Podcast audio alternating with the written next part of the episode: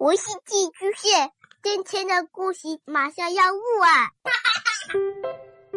孩子的世界充满了色彩和欢乐，用有温度的声音讲你爱听的故事。白羊叔叔和大明的晚安故事。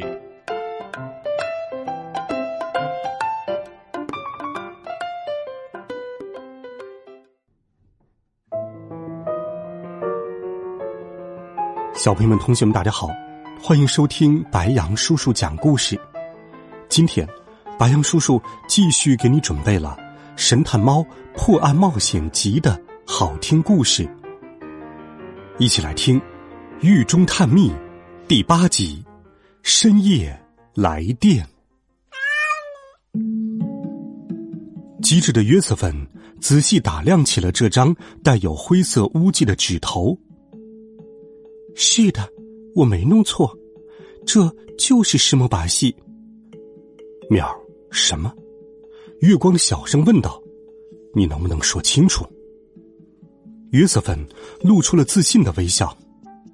其实是这样的，我的主人玛丽，她很在意她的那些男友，也很容易吃醋，所以呢，她经常使用这个把戏来检查他们是否还给别人写了情书。具体是这么做的：假如一个人在他的笔记本上写了些什么，比如说地址、数字，然后再把这一页从本子上撕下放进口袋。喵儿，呃感觉好无聊。嘟嘟已经有些不耐烦了。可一旦写字就会用力，那么铅笔或是钢笔就会在之前的那几页上。留下印记，于是另一个人只需要用铅笔的笔尖，也就是石墨，轻轻涂抹留在笔记本最上面的那一页，神奇的事就能发生了。不管被撕下的那一页上究竟写了什么，他们都会显现出来，仿佛魔术一般。月光瞬间就明白过来。对呀，就是嘛。石墨会使纸的颜色变深，而之前有钢笔留下的记录就会显现出来，就像你爪子里抓的那张碎纸屑一样。嗯，没错。约瑟芬点了点头。多多伸出一只爪子，专注的研究起那张纸来。喵，没错，的确是石墨的味道。这么说来，有件事就很明显了。有人曾在一本本子上写过十二个数字，而又有一个人想暗中找出这十二个数字，他是个间谍。我的猫呀，你说的没错，可是这些数字到底有什么意思呢？鹏鹏喊了起来。喵儿，也许是工厂每天的糖果产量。嘟嘟假设。也有可能是那个讨厌的罗兰先生的收入。约瑟芬提出了另一种可能。这时，月光的眼睛忽然在黑暗中放出了光芒。面儿，我却觉得你们都猜错了。多多，难道是我记错了吗？你是不是跟我说过，胡子先生是从罗兰那里直接收到密码的？嗯，正是如此。罗兰先生把密码写在了一张纸上，叮嘱他。嘟嘟突然停了下来，他瞪大了眼睛，意识到自己刚才的话有多么的重要。写在纸上，他在漆黑的房间里一边重复，一边吹起了胡须。月光的双眼依旧闪亮，他笑着说道：“妙儿，密码是由数字组成的。”许多个数字，就像纸上显现的这样。现在，就让我来告诉你们事情的经过吧。罗兰先生把密码写在纸上，然后交给胡子先生。胡子先生把它放在了一个安全的地方，因为他是个诚实、勤劳又可靠的好人。可是，有个其他人通过石墨把戏发现了密码。于是他就趁机卷走了保险箱里的全部财产，再把这一切嫁祸给可怜的胡子先生。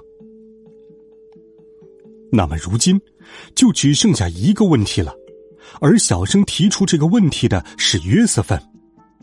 喵，我同意你的说法，可是这个罪犯究竟是谁呢？究竟是哪个神秘人陷害了胡子先生呢？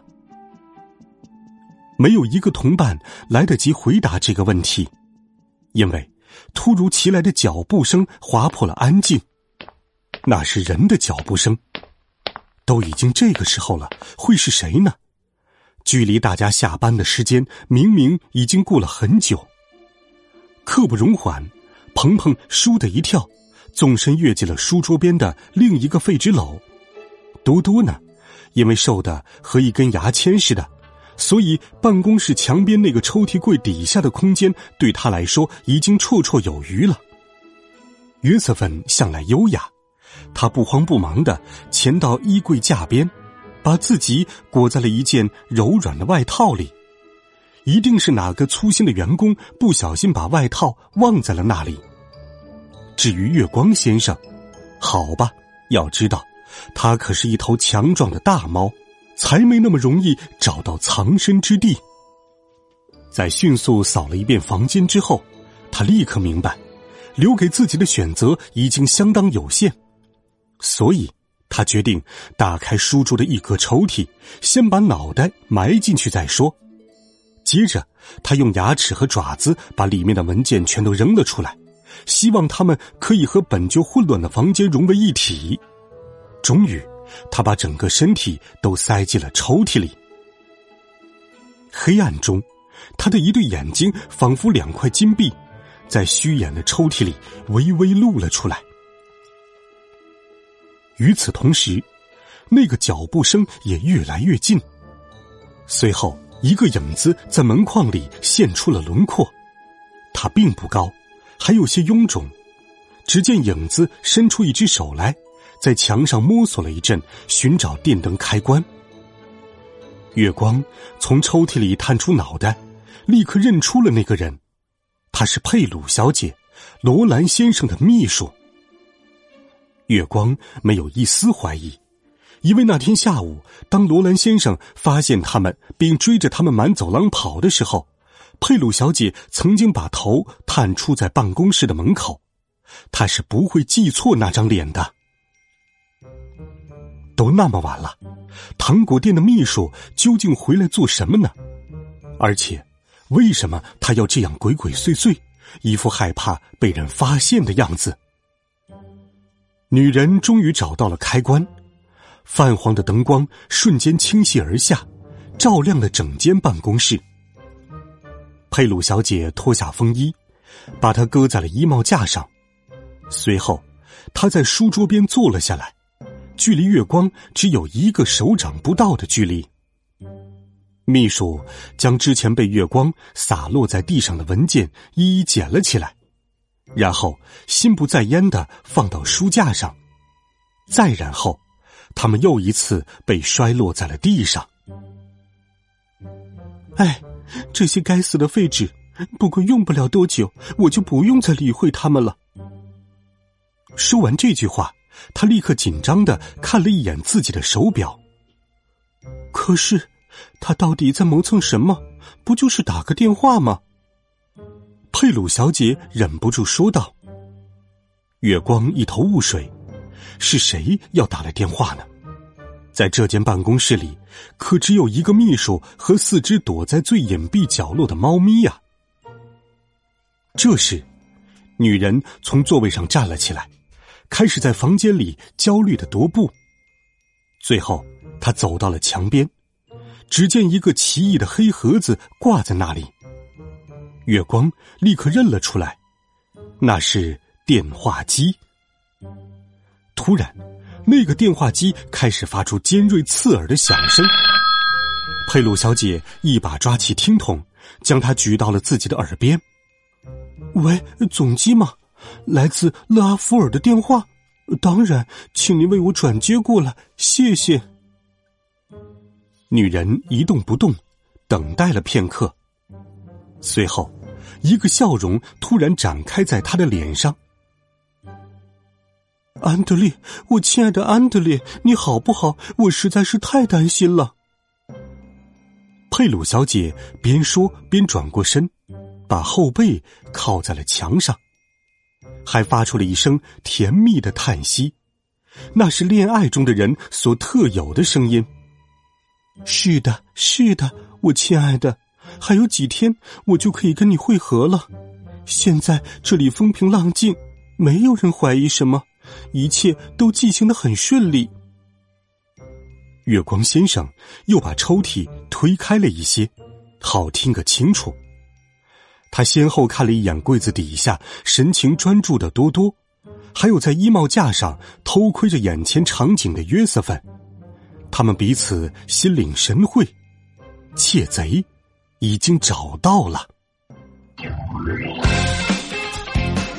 好了，孩子们。这一集好听的故事，白杨叔叔就给你讲到这里。温暖讲述，为爱发声，也欢迎你给白杨叔叔的故事点赞、留言、分享。我们明天见，晚安，好梦。